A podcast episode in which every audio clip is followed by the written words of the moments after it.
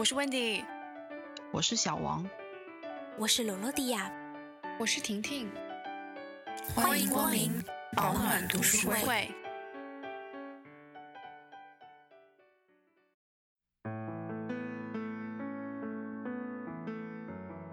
然后我就记得那个时候好像深呼吸了一下，然后就把那个香味好像就是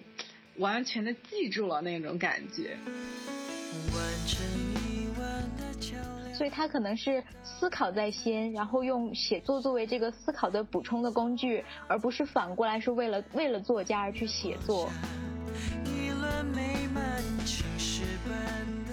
去多见识、多感悟，那么在人生发生变化的时候，可以有更平和的心境去面对，无论这种变化是好还是坏。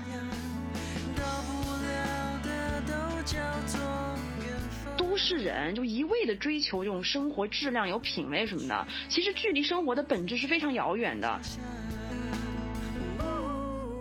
嗨，大家好，我是温迪，欢迎来到新一期的保暖读书会。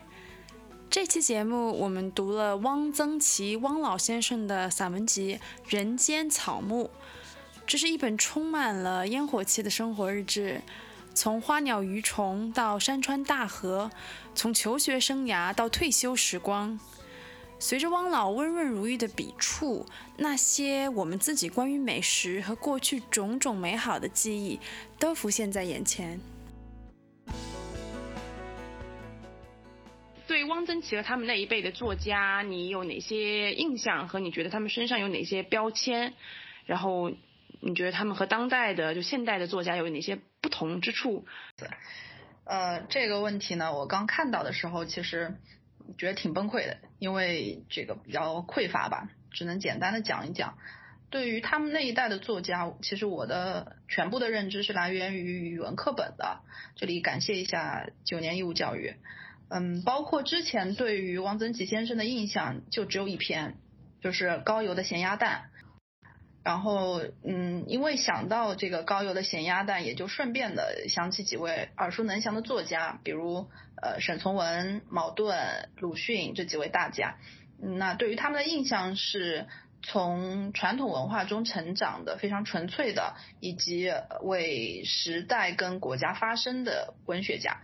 现在的作家感觉其实商业气息会更加浓重一点吧，会有一部分的注意力放在如何抓取人们的眼球上面。当然，其中也有一一些是因为这个时代的原因，毕竟那个时候属于呃山河动荡、民不聊生，现在就是比较保暖了嘛。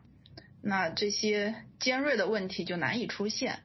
还有一个不同呢，也是要归于时代的因素，就是他们的文学造诣非常的高，毕竟是从四书五经当中出来的，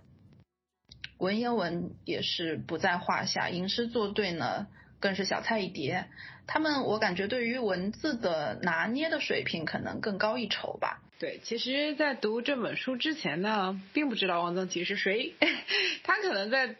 课本里出现过，但是因为就是语文学的不好，所以就没有特别留意。然后其实看了这本书之后，才了解了汪曾祺，然后开才开始对那一部辈的作家有一定的了解。因为有一些作家是出现在中学课本里，然后我也记住的，比如说沈从文。然后因为之前也读过一些杨绛的书，所以就是了解就是哦，他们其实都是在一个时代的。然后其实他们，我觉得是经过中国过去百年里的重要时刻，是这些重要时刻的见证者。如果聊到标签的话，我自己的一个感觉其实是通透，因为他们经历的多，见得多，所以对很多事情都看得开，看得通透。然后因为最近读完汪曾祺之后，我就在读杨绛的那本，就是我们仨嘛。然后也其实也就也是非常类似的感觉。我非常喜欢，就是他们对于生活细致的体会与感受，然后他们会留意到生活中一些很点滴的东西，就是我会觉得他们的观察能力非常强，然后会把这些就是很很细小的东西都给记录下来。然后他们和其他的作家有什么不同呢？就是因为我觉得，因为首先第一就是我读书没有特别的关注过作者，然后我可能也没有读那么多的书。我现在唯一能想起名字的就是张嘉佳，因为他有一部作品拍成了电影《从你的全世界路过》，然后我很喜欢那部电影。我的感个人感觉是情感重心不一样，像像张嘉佳她的故事里面更多的是描写了一些现代人呃年轻人在现代社会里的一些困惑啊、纠结还有挣扎，但是像杨绛、汪曾祺他们其实是以呃自己和自己的生活为中心，然后进行描写。他们这一辈的作家，我所接触到的是，并不是打着作家名号的。作家，其中一个是写《傅雷家书》的傅雷，以及那个画油画的陈丹青，就是在讲话中更比较委婉一点，有点像嗯比较东方色彩的这种。当代作家的话，我觉得呃主要因为自己是个文文盲，然后局限性比较。所以，在我初中的时候的启蒙就是换成，所以对于我来说，我对他们这一代的当代的作家的感觉，就是受到周边的国家，比如说日漫的影响比较大，比如说换成，还有就是，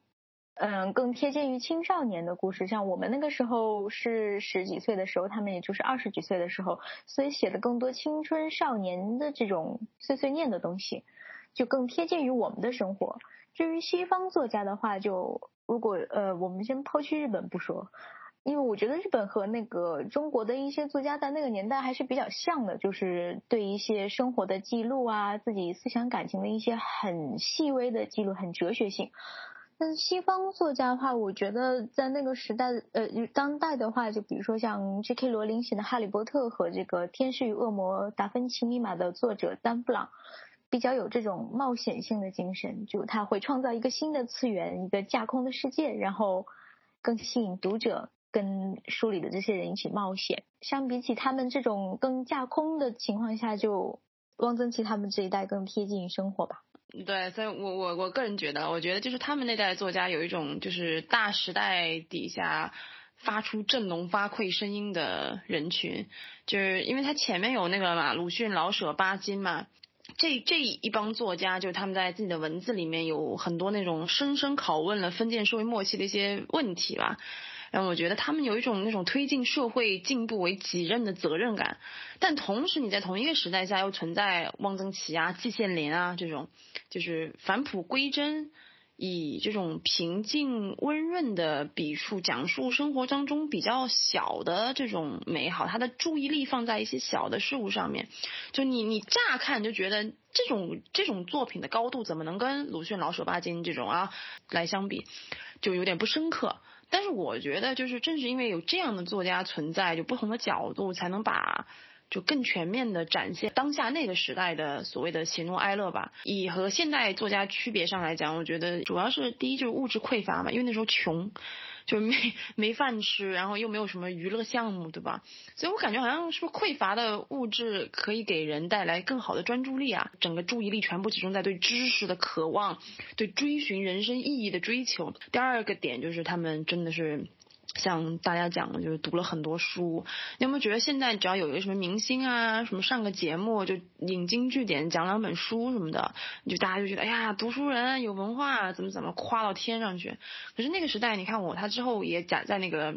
呃他的这本《人间草木》里的一部分讲了他们在西南联大上课的时候的事情，就是那时候他们你看他们读多少那个宋唐诗宋词现代文学等等等等，就是我觉得他们就是把这些经典都。吃透了，消化了，那有一种很很睿智的感觉，所以我觉得还是有差的。然后最后一点就是社会责任感吧。我觉得现代作家对我来说更多是艺术家，他们比较放大个人想法，他们喜欢从个人的情感出发，然后以大时代为背景来阐述，就是个人在一个人生的选择上的问题，或者是个人那些情感的状态。我觉得以前的作家还是相对来说更加有一种心怀天下的博大感吧。这样的这种博大或者是推动社会变革的作家，现在好像 很少见到了已经。所以你觉得《人间草木》这本书里面有哪一个部分最打动你，或者你让你觉得非常有所收获嘞？这本书其实看完离现在已经隔了差不多蛮久，所以我就忘了。所以在写这个 note 之前，我又重新回去看了一遍。所以我就觉得可以分为两部分吧，一个是对自然的描写，一个是对人文的描写。所以我就写两部分对我的。打动我的地方，自然的部分就是他卷一卷二里面说到这个对美食和花花草草的这些描写，我觉得他单纯不是写去写一朵花、一个葡萄藤、一个黄油烙饼之类的东西，所以他是只是我觉得就很像那种语文题里面的那种感觉，就是他借助这个花和草来代表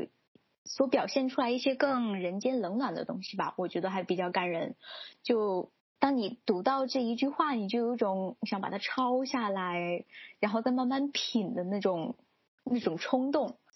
举个例子，他有一个讲说，蜻蜓一个个选定地方栖下，天就快晚了。有一种通身呃铁色的蜻蜓，翅膀较窄，称鬼蜻蜓。到这里，他还是在介介绍一个东西，但后面他他说，呃，看它款款的飞在。花阴墙角，心里有一种说不说不出来的难过。我就觉得，你看一个蜻蜓，你就会觉得难过。普通人看一个蜻蜓会觉得难过吗？并不会。所以我就觉得，生活在这种大城市，就离自然比较远的地方，每天九九六的人根本就不会去观察一个蜻蜓，去感发很多东西。特别是，嗯，就我前几天刚好去回到那个广岛乡下，跟一个学姐的女儿玩了两天。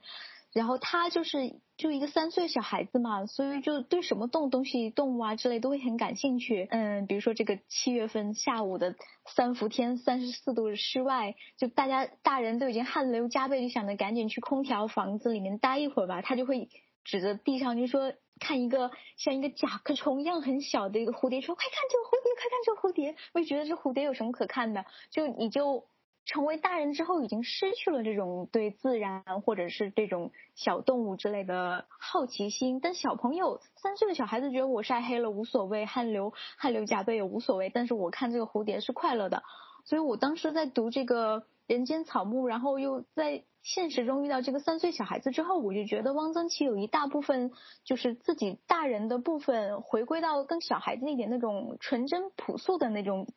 那个视角上去了。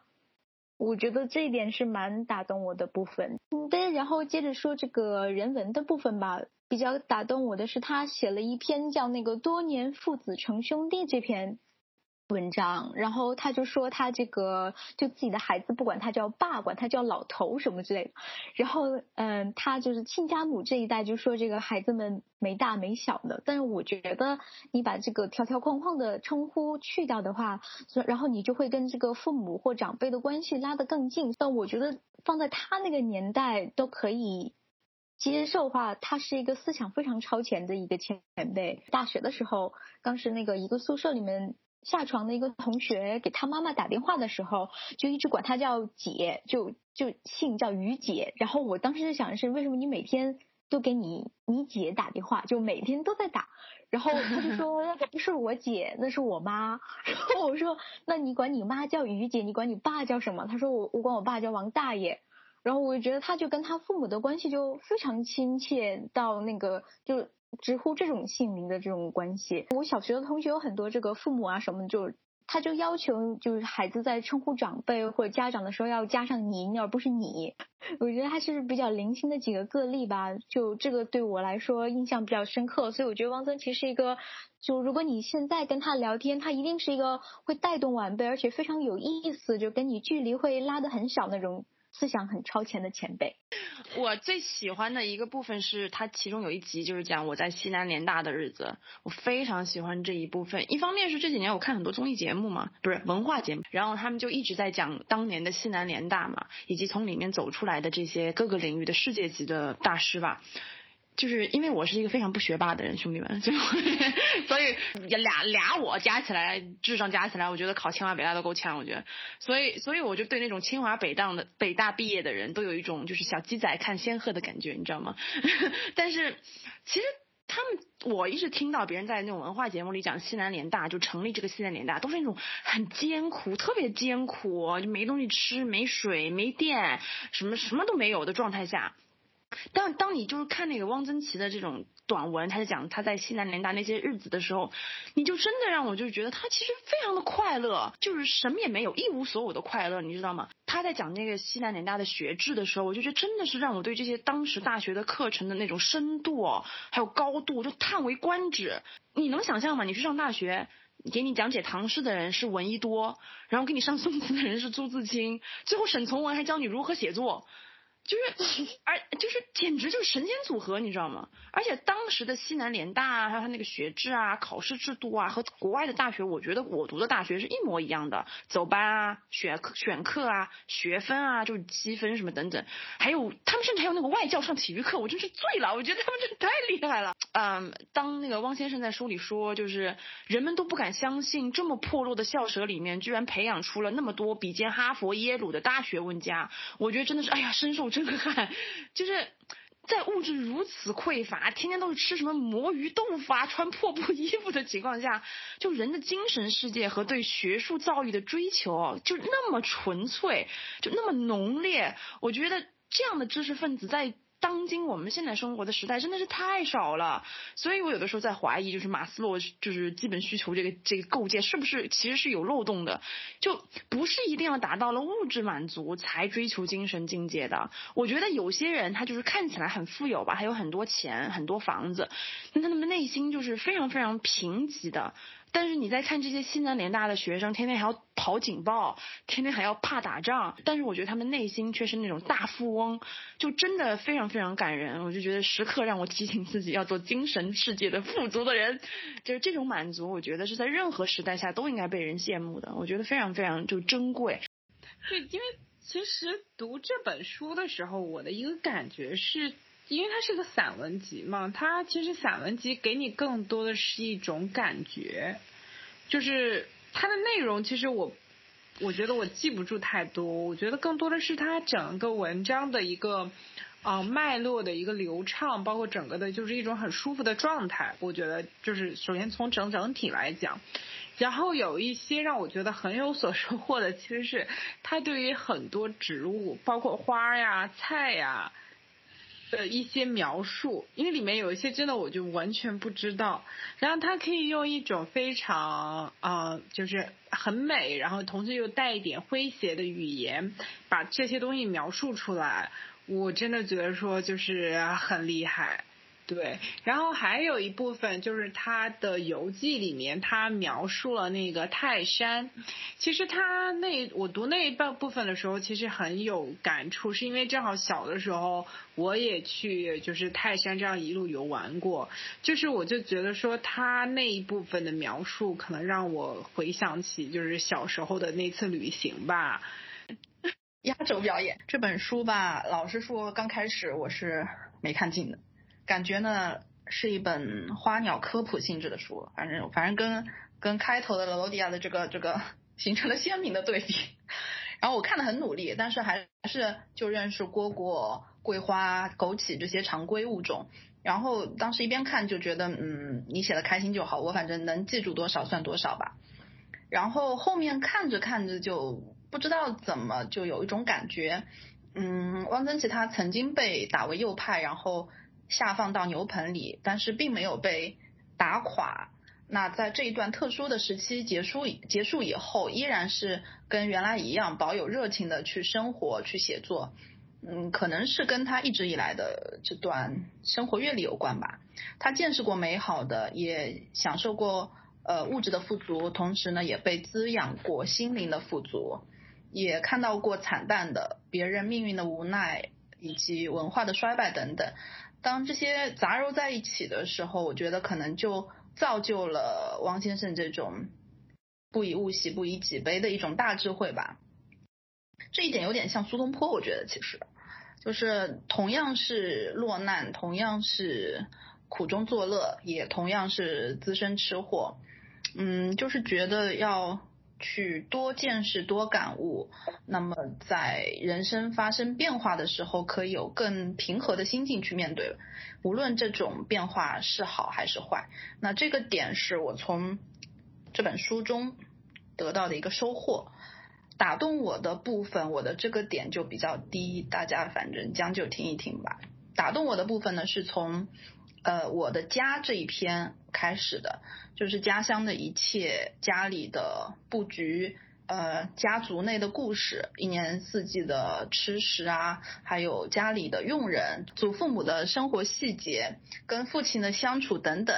特别看到文中写说，夏天的晚上我们在天井里乘凉，然后祖母有时候会摸黑走过来，躺在竹床上给我讲故事。我觉得这个一下子就。很很容易产生共鸣吧，我就想到了小时候也有这样一段夏天的晚上，就是外婆摇着扇子给我纳凉，所以我说这个点挺低的，就是关于呃童年，关于回忆，就是挺大众的一个点，但是呢，他写的是一点都不大众，完全没有任何煽情的部分，就是淡淡的口吻，然后去讲述儿时的往事，说不清是陷入回忆，还是说有点怅然若失。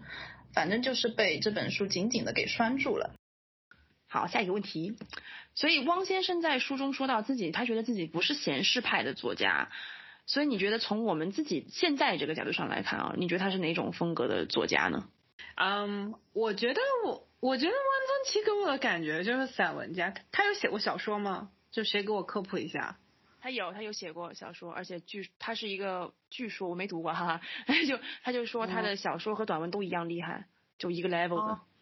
我没有读过他，然后反正我读完这本书，我就觉得他整个整个人给我的感觉就是那种很散文的感觉，就是他的文笔里面平淡带着有趣，但是也有自己的风格，就让我觉得他其实他这个人可能就是那种很懂很懂生活，但是又很淡然。对外界很温和，但是同时又有自己内心一片小天地的人，所以我觉得这就是我理解的他的一些风格。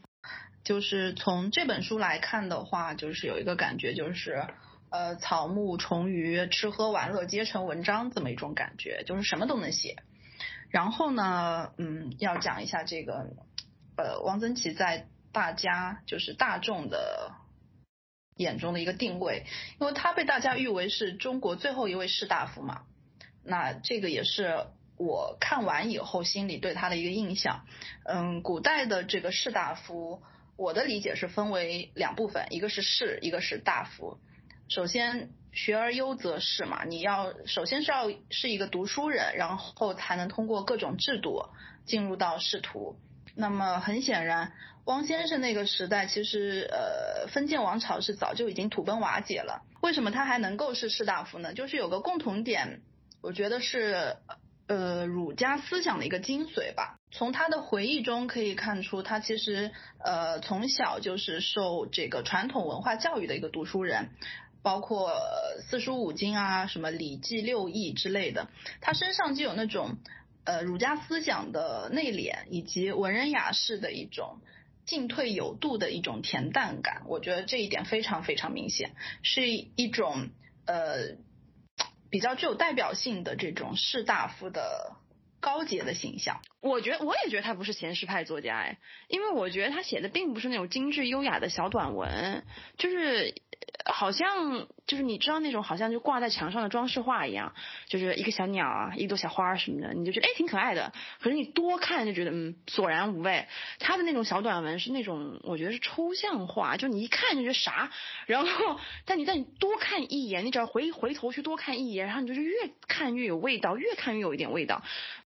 就我记得他在有一部分里面就大写了泰山啊、竹林啊、寺庙，就是去旅游的时候玩的地方。但如果你仔细看的话，他并没有去用一些非常华丽的语法啊，或者是一些词汇去描述他当下的风景。他更多的是结合这个山的风景，然后去引出他读过的书里面的一些以前的故事啊，或者是他作为一个人的那种呃自我的当下心境的感悟吧。我觉得这件事情就是印证了他那些人生当中起起落落的一些故事，然后。完全反映出他的一种心态，所以我觉得他是那种上善若水、厚德载物型的作家。人送人送外号嘛，人间生活家汪曾祺，我觉得特别有意思。就是你看这本书的比较后面那部分，他就谈到他晚年生活的一些忆往昔的故事吧，我就觉得，嗯。我是一个非常浅薄的人，就是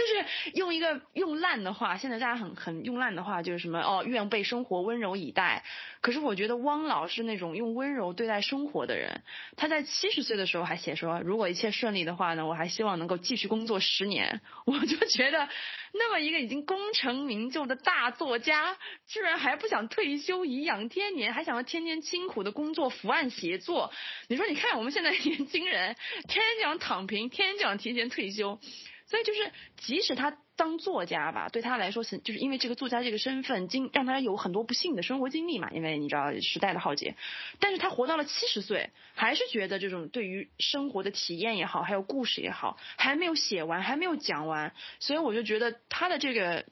生活状态哦，就是你看在战争那么残酷的情况下，你觉得很可贵；你放在现在和平年代，什么都有，吃喝玩乐什么都有的情况下。也还是很可贵的，所以我就觉得，就他是属于这种温和鞭策派的。我看到这个标题之后，我好想问什么是闲适派，有人科普一下吗？对，然后我觉得好吧，然后我就觉得我不太清楚什么是闲适派，但我觉得既然大家给他一个这么名义，然后我觉得其他作家也不像闲适派，我就把他列为闲适派吧，就这么随意的一个人。那我觉得他其实可能更多元化一点，或者是写东西更带有哲学色彩一一点。而且今天如果我们没有讨论的话，我还不知道他以前是个就是一个富家少爷，因为我在他的文字里面完全没有感觉到这种这种就我印象中的这种富二代的感觉，就是一个很朴素的人，会用很朴素的笔触。还有很朴素的视角去看一个很朴素的事情，但写出来之后，有时候你去读会觉得有点伤感，又可能又有点不太闲适派。然后如果要给他一个人设的话，我觉得他是那种，呃，我去查了一下，就有的有的介绍说他在家里面是那种深藏不露的人，就是很长时间大家都不知道他是一个作家。所以我就想，如果要给他一个人设，他就是那种小时候。是一个下棋的天才选手，然后得了一个奖之后隐居很多年，在一些山山水水的地方戴个斗笠当个隐士，然后在晚年的时候在公园里面散步，看见几个大爷在下棋，然后跟着一起下，然后突然间大家都震惊了，就是就是这种很出其不意的这种角色吧。但我们具体没有见到过这个人，也不能说就是直接定义他怎么样。但我觉得写作对于他来说，可能是一个发泄他内心和他这个。奇思妙想的一个工具，所以他可能是思考在先，然后用写作作为这个思考的补充的工具，而不是反过来是为了为了作家而去写作。我因为它里面有很多关于吃吃喝喝的游记的部分嘛，所以就是有没有让你联想到就是你回忆里的一些吃食啊，还有游玩啊，一些就是怀旧的故事。嗯，我就记得印象非常深的一次，就是有一次我坐在我妈的自行车，我妈妈的，不然想骂人，我妈。车后座上去外婆家嘛，然后他就问我，他说你早饭想吃什么？我那个时候大概三四岁的样子，就一下子我叫不出来那个名字，我就说妈妈妈妈，我想吃那个长得像草一样的东西，它就是左右分开的那种甜甜的。然后呢，我妈就猜了好几回，愣是没猜出我说的是啥。嗯，然后长大了之后，我就知道这个东西其实叫做糖糕，我不知道你们那儿有没有，就是可能好像各个地方都有糖糕，但它们长得不一样嘛。嗯，它在我们这儿大概是就是嗯，在那种长方形的面团上，它要涂上一层厚厚的一层糖稀。那个糖稀呢是面粉跟白糖混合的一种面糊嘛，然后它再对折一下，呃，下油锅炸。我这个还特地去百度了一下这个糖糕的做法，毕竟我就这么多年就只知道怎么吃。然后炸好之后，它其实就像一个矮矮胖胖的一个 V 字形。呃，表面呢是很酥脆的，然后内里很细软。那么最好吃的是里面那一侧，就是它那个糖霜异常异常酥脆，每次吃就是幸福感指数直接给你拉满。现在这个糖糕，据我所知，做正宗的店其实非常少了，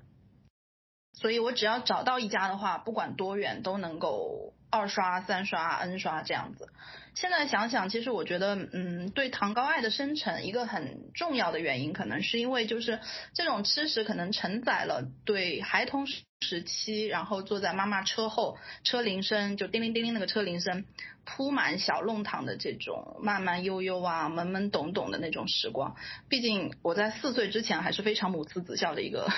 一个美好的时光。对，四岁之后，一切的鸡飞狗跳就要从迈入书法老师家门那一天就开始了。还有一个很古早味的一个食物，就是我小时候因为经常在外婆家嘛，然后寒暑假之类的，就是午睡起来，经常会有一碗就温度刚刚好的一碗糖水蛋等着我，很普通，其实就是嗯干桂圆加水下一个水煮蛋，然后呢，外婆就经常会喊一句，她说起来吃点心啦。然后现在想起来。嗯，我觉得还是真的挺珍贵的，因为现在你想吃什么，什么都买得到。那如果现在让我外婆再去做一碗，她估计也是能够复制那个味道。嗯，但是那个蝉鸣声让人更加炎热的，然后二十几寸的小彩电还放着《还珠格格》，嗯，电风扇踢在空调。吹来几缕清爽的这种，还有呃，稚子在长辈的这个目光下，专注的吞下一碗点心的这个时光，我觉得毕竟是过去了，就是还是比较比较，嗯，有时候会有点。哎，就不知道怎么一下这种感觉。而且你你有没有觉得，其实对，就听你讲这些东西，说不定有些这些东西还是有的。但是你吃到这个东西已经不是那个味道了，我觉得你有没有觉得？嗯，就是你不是那个心境了，不是那个味道了。然后我要讲的是那个校门口的小吃，就是他在写他那些有的没的什么什么花生啊什么的，在昆明的一些事情，我就想到我就是脑子里就回回复，就是我小时候校门口，我印象特别深，就是他们有一个哎那个有一个摊位就卖那个大头菜烤年糕，我不知道你们知道什么大头菜，我还专门去查了一下，因为我也不知道大头菜是干嘛的。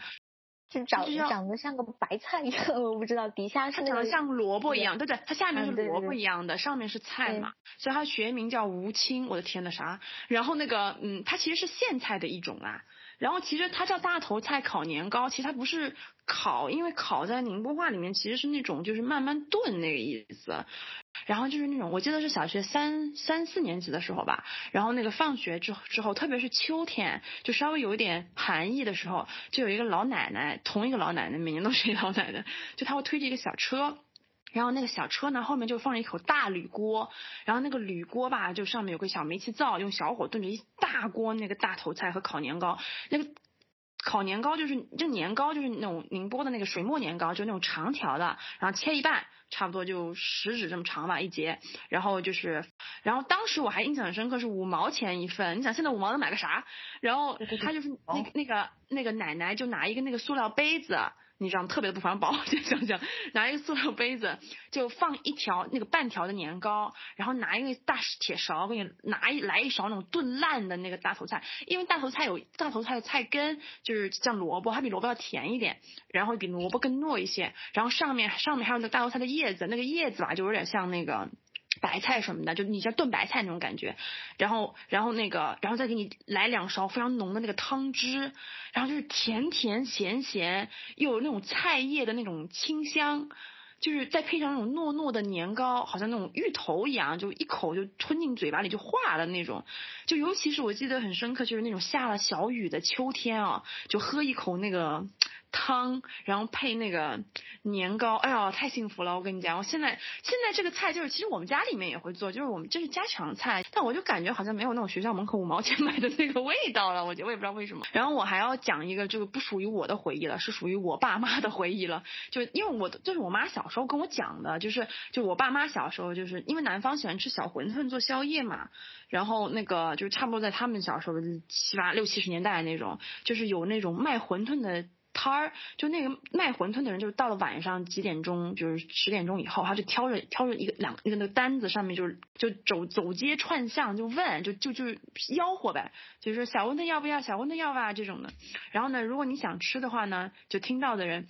你就从楼上那种家里那种平房的二楼下来看一眼，就说哎，来一碗馄饨。然后他们就会把那个。有一个篮子，你知道吗？就那种篮子，买菜的菜篮，然后上面拴一根绳儿，就懒到这种程度。然后就就把那个篮子从二楼这样掉下去，然后下面还有一个那个里面还放一碗，然后那个卖馄饨的人吧，就就给你打一碗，然后就拉一拉那个绳子，然后那二楼的人就把那个篮子拉上去，这样就一碗那种香香的小馄饨就可以在就是半夜打麻将的时候吃这样子。然后我们其实我们宁波的馄饨就是和上海的比较像，上海小馄饨就汤里面要加那个紫菜啊、蛋皮，还有那个虾皮，还有葱，然后。当然，以前还是要加一大把味精的啊，然后配上那种吸溜吸溜的那种鲜肉小馄饨，因为我们不是那种北方的大馄饨，是小馄饨，有点像金鱼尾巴那种的。然后就哇，现在我想想就觉得好饿，好饿。然后他那个包的时候是用那个棒冰棍包的，就是调一点点肉，调一对对对，往那个皮子里。一捏就好了，就真的是非常非常快，对。然后我现在想想，这种这种小摊贩简直就是那种早期的饿了么小哥，好吗？然后但是这些小哥是那种可以一人包揽包煮、运送、记账等等多重工作，所以我觉得他们真的是很厉害，非常厉害。那我接着讲吧，我觉得可以可以可以按按照地理位置从南向北，因为我家就是在应该是在宁波跟北方中间嘛。嗯，我觉得就是呃，我觉得可能分两块讲吧。第一块就是想讲一个跟《人间草木》这本书里面有关的，就是呃，这本书里面有一段是描写桂花的。嗯，当时我读那那一部分的时候，我其实就想到了呃，我小时候的一个场景。我不知道为什么这个场景在我脑海里就是有非常深刻的印象，就是有一年秋天去南京玩。然后南京的一些街道就是有很多桂花，然后走在路上就能够闻到那种很浓的桂花香。我到现在都记得那个场景，好像我是走在某一个那个高架桥上，然后就是突然飘过来一阵桂花的香气，然后我就记得那个时候好像深呼吸了一下，然后就把那个香味好像就是完全的记住了那种感觉。呃，然后另外一方面就是因为我很喜欢其实吃桂花做的食物，比如说桂花糖藕啊，还有桂花糖芋苗啊这种就是甜甜的，然后又带一点糯糯的东西的这种混合物，我就非常喜欢。就是因为就是出国之后，其实有一段时间我就是。就是好像就到处在找，说哎哪里有桂花糖藕可以吃，然后后来就是因为当时我读书那个地方因为是比较小嘛，其实它没有这道菜，然后就有一有一天就自己在家看着食谱，然后给复现了一下，然后当时真的吃的时候觉得哇太幸福了那种感觉。另外一一一部分吃食就是我小时候。乃至我到现在，就是我每一次回家，我都要去吃一个东西，就炸串儿。我不知道你们那边有没有，它就是就是就是刚刚那个，嗯，小王说那个粢饭糕，就是我们那也有，因为就是我们那炸串会有很多东西，就比如说有年糕啊，呃，粢饭团呀，臭豆腐呀，然后还有呃火腿肠呀，那个里脊肉啊，就各种各样的食物。然后就是选嘛，就先去选，选了之后它炸，炸完之后，然后上面会抹各种各样的酱，就是，然后就是特别特别好吃。然后因为那个时候就是包括现在，就是我有的时候回家或者是见到我以前的同学，我们聊到说，哎呀，回家想想要吃什么，我们都会说想去那里去吃炸串儿。就就真的我就啊，现在说的我都已经开始流口水了。就是哦，还有它不仅有刚才说那个炸年糕那些东西，它还有一道就是炸香蕉，就是它在香蕉的外面裹上一层，我知道，知道那种嗯面粉还是什么之类的，然后就在里面炸面糊啊，巨好吃。然后那个东西还不能打包，那个东西要在现场吃，因为你如果打包的话，其实就就糊掉了，就是就。不脆了那个，然后就巨好吃，对，对。这个炸串其实是我小时候就刚刚 温迪说的那个，有一个老奶奶推着一个小车，那是我小学时候的记忆就是炸串，就还有还有鸡柳，它就是炸鸡柳和炸串，但没有香蕉。鸡柳。对，然后就放放。哦，我知道鸡柳，天啊，对对对，还有鸡柳，就就放在那个就那就那个不太健康的那个小杯子里面，然后就一元钱一个，我记得，然后五毛钱一串，然后大家就一直围着那个老奶奶就就 买呀，就好像最好吃的就是这个老奶奶这里，然后就大家就吃完了回家不吃饭了，这就为什么我到现在长得这么矮的原因。对，然后我想讲的是粽子的事儿，因为。就每年粽子吧，我都不爱吃粽子。然后大家都说：“哎呀，到端午节了，快吃粽子啊！你今天有没有吃粽子？”啊？就经常会有日本人问我，但我对粽子就没有任何感情。然后主要原因是因为这个，我家里我爷爷是上海人，然后我奶奶是广州人，然后我妈妈是天津人，所以我们家吃的东西我也不知道是南边的还是北边，就混杂在一起。所以我我爷爷每次做做的那个粽子就是那种要包很大很大，然后。就有点像包那个饭团的那种感觉，就一直捏，然后再用那个叶子包起来，然后里面会放放那个红枣，然后最后要蘸着糖吃。然后我就对这个一点都不感冒，每次都是应付一下吃了，然后就为了活着吃饭的这种。到后面我到那个到日本之后，就认识很多其他的地方的中国人嘛。然后有一个广州的女生就是说他要去台湾玩，然后他说他很喜欢吃台湾的东西。然后就跟我说这个就是肉粽子，然后我当时就说我从来没有见过肉粽子，我印象中的粽子就是里面要有红枣的，然后他就说那个台湾卖的那个粽子就跟他家乡的很像。后来他去台湾回来之后就给我带了一个，然后我们两个就坐在那个学校的那个长椅上，旁边还有只猫，然后两个人和一只猫一起吃了那个粽子，觉得好好吃啊，就简直泪流满面。莫名其妙的就是从来在我记忆中里面没有这个粽子存在，但我却觉得这个粽子真的好温暖，它就是它就是咸的，然后里面是肉，但我我的记忆中第一次粽子居然还有咸的，而且里面还有肉。说回肉粽，就是我觉得如果你去过江浙沪。那一带高速公路的任何一个休息 休息站，你都会闻到一股非常浓郁的肉粽的味道。我真的觉得那里的肉粽是最好吃的。从我就十岁的时候到现在的五芳斋，他们就是不是同一个五芳斋。真的，我小时候那个五芳斋那粽子有多大？里面有多多肉，你知道吗？就那时候就又大又饱满，一个大概才五块钱什么的，就是特别大，就是它整个拆出来哦，那个粽子就跟你手掌手那么就手掌整块那么大，尖尖的这样三角形的。现在的五芳斋，你把它拆出来就就是跟那四分之一大，非常的小，然后又很贵。我我很惊讶你没有说煎饼果子，对对对，因为我觉得跟那个我觉得跟那个人间草木就是差的比较远，就是。我心目中，他那个煎饼煎饼果子就是家门口的最好吃。印象中最清楚的是那个南开大学门口有一个煎饼果子铺，超有名，我就专门为了吃 煎饼果子去那儿。好吃吗？好吃，超好吃啊！真的。他因为就他做的很精，他做很精巧，就是可能可能就把那个老天津的味道都煮进去了。然后我当时买了一个，然后我当时有一个同学就在那个南大里面，然后他就邀请我一起去看里面的一场音乐会，我就带着那个煎饼果子进了音乐厅，然后就一直在想吃想吃，所有人都看着我说你不要再吃了一股煎饼果子的味道。所以，如果你有半亩三分地的话，你想种什么，或者是拿来做什么用呢？困的 啊，就是那天我其实也在群里跟你们说，就说嗯，如果需要我亲自耕种料理的话，我可能什么都不种，铺上地砖，省事儿，好打理。但是就是因为就是要忽略实际可行性嘛，那我觉得就不需要我自己亲自动手的话，我可能就会种一些花吧。就比如说绣球花呀，就那种一大坨一大坨的，而且它那个颜色也非常好看，然后样子又很喜庆，就我还挺喜欢的。就会种一些花，然后可以就是观赏一下。呃，我写的是建个房子，然后种爬山虎和薄荷。就是我我其实本来想去种种一些花花草草之类的东西，但是。就今年六月份、五月份、六月份是日本的梅雨季节嘛，然后我就买了刚刚婷婷说的那个，然后它两个星期之后就死了，就它真的很需要，好脆弱呀，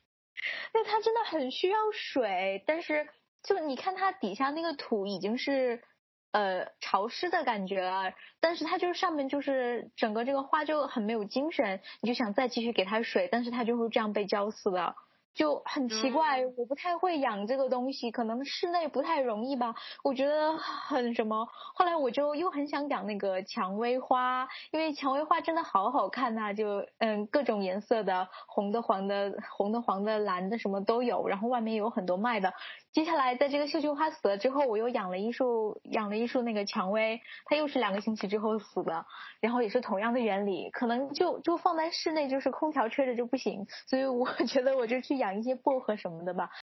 你们都好美啊，像我这特别实际，你知道吗？我写的是，对，我写的是四季耕种，就是因为你知道，我最近突然有一个那什么，就是感觉瞬间就特别想要有一块地，然后你就春天就就春就就是春夏秋冬就耕种不同的东西，然后就都吃到当季新鲜的蔬果，因为我觉得这是一种人类的祖先的这种本能，就是我们最早没有这些科技的时候，我们就是呃就地里种什么收获什么就吃什么，但因为现在科技特别发达嘛，所以我就感觉我们好像老是在吃反季的东西，就是特别特别就是与大自然对抗。但有的时候我觉得我们是不是应该顺应大自然的规律？你想想，春天就种吃那个芦笋，初夏有草莓，秋天就有南瓜啦，然后冬天就有萝卜，然后你就看它们从种子慢慢发芽，然后成熟，然后就是就有一块地，你就过着那种日出而做、日落而息的简单生活。就是你知道我在想这件事情的时候，在想为什么你知道李子柒那么火吗？因为我们都市人就一味的追求这种生活质量、有品味什么的，其实距离生活的本质是非常遥远。所以我们吃的、穿的、用的，我们都不知道它是从哪里来的，它背后有什么故事。我讲一个那个事情，就是我曾经在前两年在那个 V&A 博物馆里面，它有一个那个展就叫食物，然后其中有一个展品我也非常印象非常深刻，它就是嗯一只香蕉的故事。把那个香蕉，就是给他做了一本护照，就这只香蕉是从智利就种植采摘，然后一路送到了英国，其中它一共进口出口了十六个国家。它这个展品就是这只香蕉以及它的一本护照，上面写着智利香蕉，然后盖了十六个国家不同的那个像海关那个章，我觉得特别有意思。啊就是你能想象吗？一只香蕉，哎，最普通的东西在超市里卖，它居然经过了十六个国家不同的关口，最后才能从智利送送到英国来。我就觉得，你看我们这种人离生活多么的遥远啊，就是就是特别特别不真实。我觉得这种就是日出而作、日落而息的这种生活方式，其实是我觉得我我现在其实是还挺羡慕的。我觉得，因为我其实太想就是说能够花一些时间在啊、呃就是电子产品之外的地方，就是因为就是每天对着电子产产品，我觉得真的太难受。我就觉得我很不真实，你有没有觉得超级不真实？你这个你眼前的世界都是虚构的，可以说。对，所以我有的时候很很怀念我小时候，因为小时候就是姥姥家有一个院子，然后院子里种的有一棵很大的樱桃树，就是那个嗯时候我们吃樱桃就是，呃。就是因为我我表姐表妹其实挺多的，然后就是我们可能就暑假了，然后去姥姥家玩，然后就是有一个梯子，然后我们会爬到房顶上，然后去去摘那个樱桃吃啊、那个时候真的是生活太美了，我觉得。然后我记得樱桃树下还有一棵一叫一个井，就是那种井，就是你要啊压的那个打水，对打水的那个井。然后我真的觉得哇，那个时候因为那个时候我姥姥家好像还养了有猫，还有有没有狗我不知道，但就有点不记得，但我记得非常清楚有猫，猫也会在那个屋顶那里到处走。我真的觉得那个时候生活真的是太美好了，而且那个时候吃的那个樱桃，不是像现在这种车厘子之类，没有这么大，是那种很小那种黄色的小樱桃。对对对国产樱桃嘛，就是。对对，对就真的是太好吃了。但是我就觉得到后来，反正就，嗯、就就那棵樱桃树，就是后来就砍掉了。就是我我我外公去，我姥爷去世之后就砍掉了，然后就就再也没有那种樱桃吃了。我觉得，嗯，我首先想了一下，就是这个技术性的问题，就是题目是半亩三分地嘛，我就想了想，嗯，一亩是六百六十六平方米，那么半亩呢就是三三百三百三十三，这么大的空间，就显然就超过了我的这个金钱构思能力，呃，空间构思能力。那个，然后那我就想着用摩尔庄园的这个思维吧，反正你喜欢啥就往里搁啥嘛，怎么梦幻怎么来。我首先是想要一个很大很大的中式的 A O 型的走廊，夏天可以乘凉，然后月色好的时候可以倚靠着赏个月，然后呢，走廊边上呢得有一个假山流水的景观，因为你要有一个招财的东西嘛。然后至于种的植物，我想的是，因为我我们家现在就楼下种的是那个柿子树，还有橙子树。因为橙子花那个味道非常非常舒服，就是那种柑橘科特有的舒适的味道。我每次一闻就是，就心情 沉静下去了，就马上不烦躁那种感觉。然后还有这种就是月影沉香很搭配的感感觉那种，想想就贼浪漫。园子的另一边，我想着是要种一片一小片的这个竹子，然后起风的时候就竹林沙沙的响，就挺好听的。然后呢，小竹林旁边要种一下芭蕉，下雨的时候这种有种雨打芭蕉闲听雨的这种感觉吧。反正就是一个宗旨，这个园子要做到无论阴晴雨雪都要有一款植物适合我，所以我觉得这样就好了。嗯，在最后的最后，有一个非常关键的，就是要有一个嗯。小小的这种吊篮小摇椅，这个是从我妹那个摩尔庄园里面看来，我说哇，你这个好好玩，给我去玩一下。然后她说你来，你来，来我家，就去她的摩尔地方，然后就上去坐了一下，哇，这个感觉真棒。然后就觉得就就觉得天气好的时候，你可以看看看书，然后呃发发呆，打个盹儿都行，反正嗯，反正配置到这里就差不多了。我觉得希望我们都能拥有梦想中的园子。讨论一下这本书。的总体感觉、总体印象，以及我们会推荐给谁，好不好？嗯，对这本书的印象，我觉得这本书给我的感觉是一本综合了草木、故乡以及传统文化的一本人文书。初看感觉挺平淡的，越往后其实越能感受到平淡背后的一个通透吧。好像就是看了以后，人能够不那么浮躁，沉淀下来。它其实是一本有点，嗯，挺清凉的这种感觉。我一直感觉它这个风格挺清凉的，不知道为什么，就是感觉是一本很清凉的人文随笔，而且看的话也很快。其实我最后一百页是在一天内看完的。呃，如果要推荐的话，我就会推荐给那些在现代的快生活沉沉浸太久的朋友。他们因为中日空调、手机连续剧嘛，那就希望他们能够想起。呃，原来我们也曾经有过这样一种生活，能够体会到那种美感，觉得挺好的。选这本书，因为它它真的有一种中国文人雅士的一种情怀在，就是它又雅又坚韧又博大又宁静致远。小时候你根本读不出汪曾祺。这种类型作者的美好，我觉得你一定有一定的阅历之后，你读这本书，你就会觉得，哎呀，就是经历这些有的没的，有人生起起落落，或者是经历一些艰难困苦的时候，你就看就觉得，其实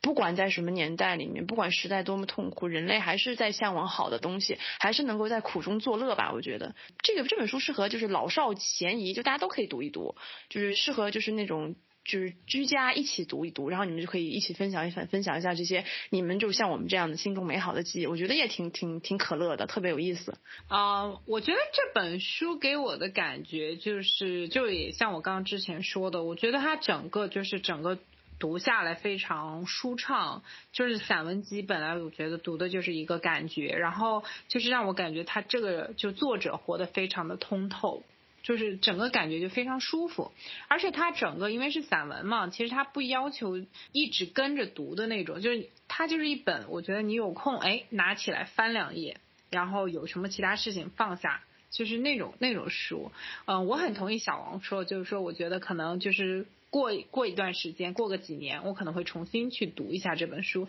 就因为那个时候可能在看这里面描写的东西，可能又会有一些新的感受，所以我对这本书还是挺推荐的，因为就是作者的文笔真的也非常好，而且它里面描写的一些，无论是游记还是食物，还是啊他在西南联大的故事，我觉得就都写的非常有趣，并且有意义。啊，如果推荐给谁的话，我觉得可能啊，我会推荐给呃，就是我那些喜欢做菜的朋友，就是他对于啊生活这些点点滴滴的，比如说呃呃菜呀、植物啊这些东西，就都很了解的这种朋友，就是推荐给他们读，他们可能会更懂一些。呃，刚刚说了，所以就先说，我想把这本书推荐给我妈，而且我已经推荐给她了。就是她，她是一个很喜欢就是养这些花花草草的人，然后现在在养一些蚕，就在家里面养蚕。蚕宝宝是吗？对，就养蚕宝宝 就是去年养了蚕宝宝，然后养死了，是因为它它那个蚕叶就是买了一些打了脓水的蚕叶，反正就是注意很多这些细节的东西吧。就很生活，我就觉得推荐给他比较好。然后这本书我在看的时候，我就想到了自己小的时候的暑假。我记得好像有一篇暑假作业里面有汪曾祺这个人间草木的散文的分析，就因为不太一样和其他的其他的一些短篇集啊之类的，所以就会想到小的时候那种没有手机，然后每天夏天不需要开空调，开个电扇就很凉快的那种很自然的日子，就大家一起骑着车在外面玩沙子呀这种。就可以带起很多自己旧时候的回忆，即便是他写的是他自己旧的时候的回忆，但是就是会带带起你自己纯真的时期的那些回忆，我觉得还蛮有意义的。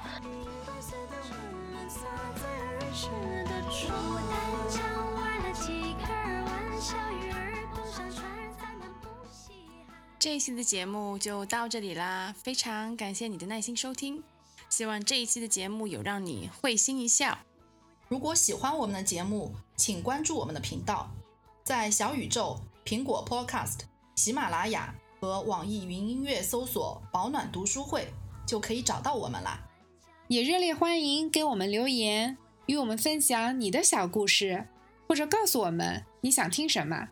也可以到我们的微博“保暖读书会”来找我们玩哦。不管你在的地方是晴空万里还是乌云密布，希望你都能拥有美好的一天。在了空中，老月亮不。